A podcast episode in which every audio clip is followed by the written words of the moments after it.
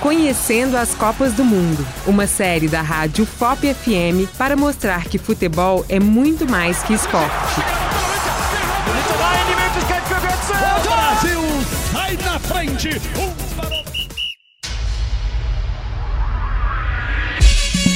Olá, ouvinte! Aqui é o Matheus Renovato, estudante de jornalismo da UFOP. E quem me acompanha é o professor Eber de Paula, da Escola de Educação Física da Universidade. Olá, ouvintes!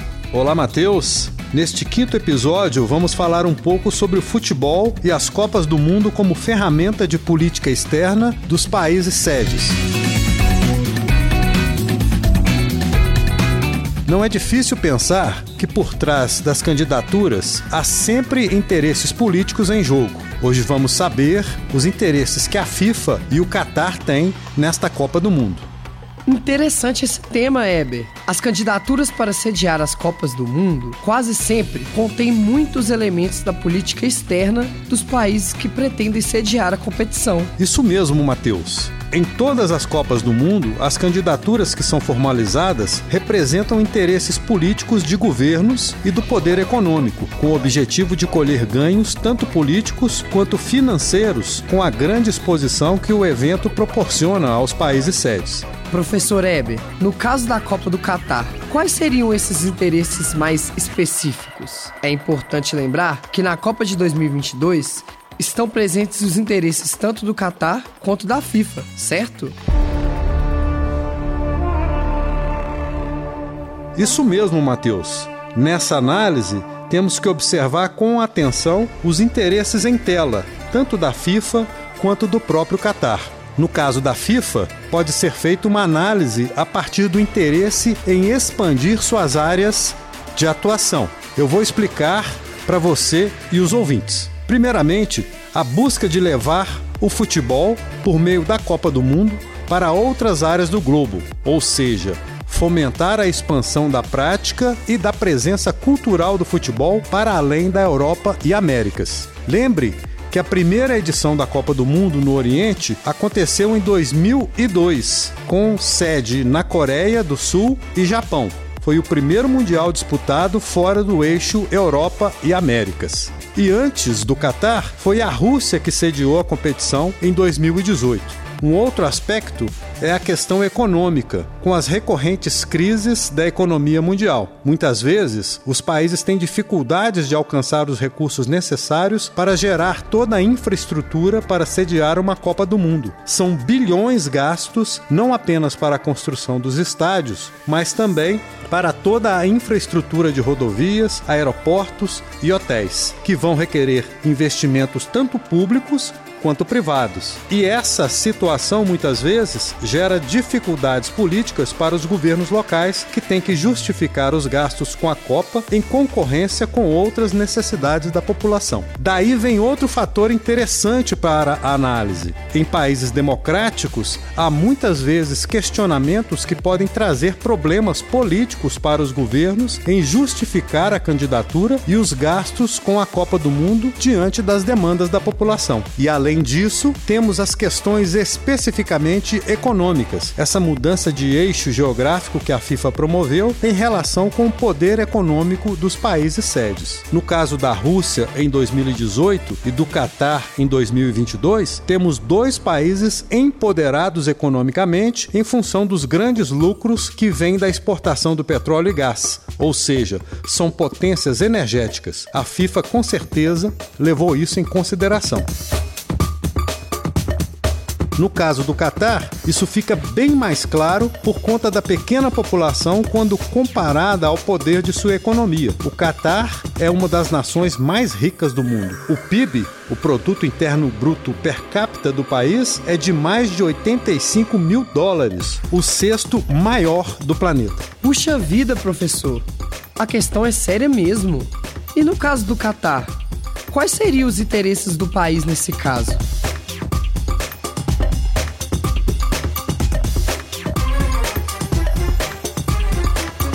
Nesse ponto, é necessário fazer uma análise geopolítica. O Catar tem claramente interesses em utilizar a Copa do Mundo para ampliar a sua visibilidade e liderança regional e em nível mundial. O Catar está sempre nos noticiários esportivos mundiais há cerca de 11 anos por conseguir sediar a Copa do Mundo de 2022. Sheiks e empresas catares estão investindo cada vez mais no futebol, seja como donos ou como patrocinadores de clubes. Os poucos opositores do regime e ativistas acusam o Emirado de praticar sport washing, ou seja, o uso do esporte como ferramenta de relações públicas para pessoas, empresas ou países. Além disso, temos a questão regional. O Catar está muito próximo a países como a Arábia Saudita e o Irã, que são potências militares regionais. E o Catar, do ponto de vista militar, é bastante frágil diante desses vizinhos. Para compensar essa situação, tem inclusive uma base militar onde operam americanos e ingleses já há alguns anos. Nessa direção, o Catar quer estreitar seus laços com parceiros ocidentais para reforçar sua posição regional.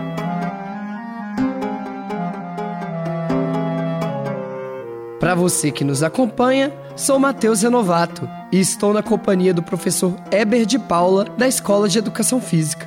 Este é o quinto episódio da série As Copas do Mundo, uma série da Rádio FOP FM para mostrar que futebol é muito mais que um esporte. Há outros interesses do Catar que a gente possa comentar, professor? Tem sim, Matheus. O Catar quer aprofundar essa aproximação com o Ocidente e, para isso, moderniza ainda mais o seu país. Na década de 90, o país iniciou a sua expansão econômica internacional ao criar empresas como a Qatar Airways e o conglomerado de mídia Al Jazeera. O Catar é uma espécie de pequena potência regional e está sendo bem sucedido ao sediar eventos esportivos, mas suas pretensões vão mais além.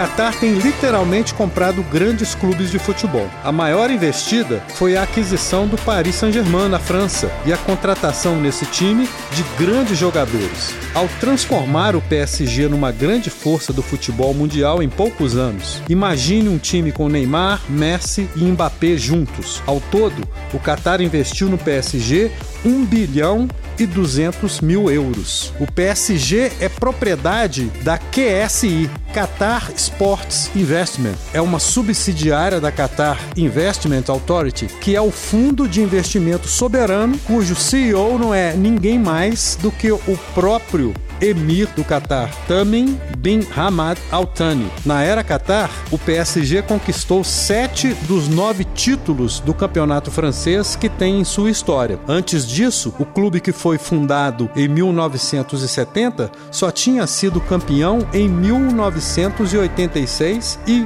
1984. Desde 2011, foram conquistados muitos títulos, como a Copa da França em 2015, 2016, 2017, 2018, 2020 e 2021. A Copa da Língua Francesa em 2014, 2015, 2016, 2017, 2018 e 2020. E ainda a Supercopa da França, hoje chamada de Troféu dos Campeões, em 2013, 2014, 2015, 2016, 2017, 2018, 2019 e 2020. Em 2022 também foi campeã do Troféu dos Campeões. Nossa, realmente são muitos títulos do PSG na era do Catar. O uso do futebol e das Copas do Mundo como ferramenta de política externa dos países que cediam essas competições também tem exemplos aqui bem perto, não é, professor? Isso mesmo, Matheus. O esporte, especialmente o futebol, tem uma relação muito próxima com a política, não é de hoje. São muitos os exemplos desse uso político do futebol aqui pelas nossas bandas. Tem os casos do uso pelas ditaduras militares da projeção das vitórias em Copas do Mundo, a vitória do Brasil em 1970 no México e também o caso da Copa de 1978 na Argentina, na qual os argentinos foram campeões. Professor, você acha que o Catar terá uma maior projeção internacional depois de ter sediado essa Copa em 2022? Creio que sim, Matheus. A visibilidade dada ao Catar nessa Copa do Mundo um país que jamais havia participado dessa competição é um ganho real em termos políticos. Há também aspectos que podem gerar uma visibilidade negativa para o Catar, com relação ao tratamento dado aos trabalhadores imigrantes que construíram os estádios e toda a infraestrutura. A questão do tratamento dado às mulheres e à comunidade LGBTQIA, todos esses aspectos são de uma visibilidade contrária à disseminação de uma boa imagem do país. Mas o que temos visto até agora é uma Copa do Mundo com ótima organização, belos estádios, boa participação do público e uma exposição jamais vista do Catar na cena internacional. E chegamos ao fim de mais um episódio. Agradeço pela companhia, Matheus. Até a próxima. Obrigada mais uma vez, professor Eber. E até lá!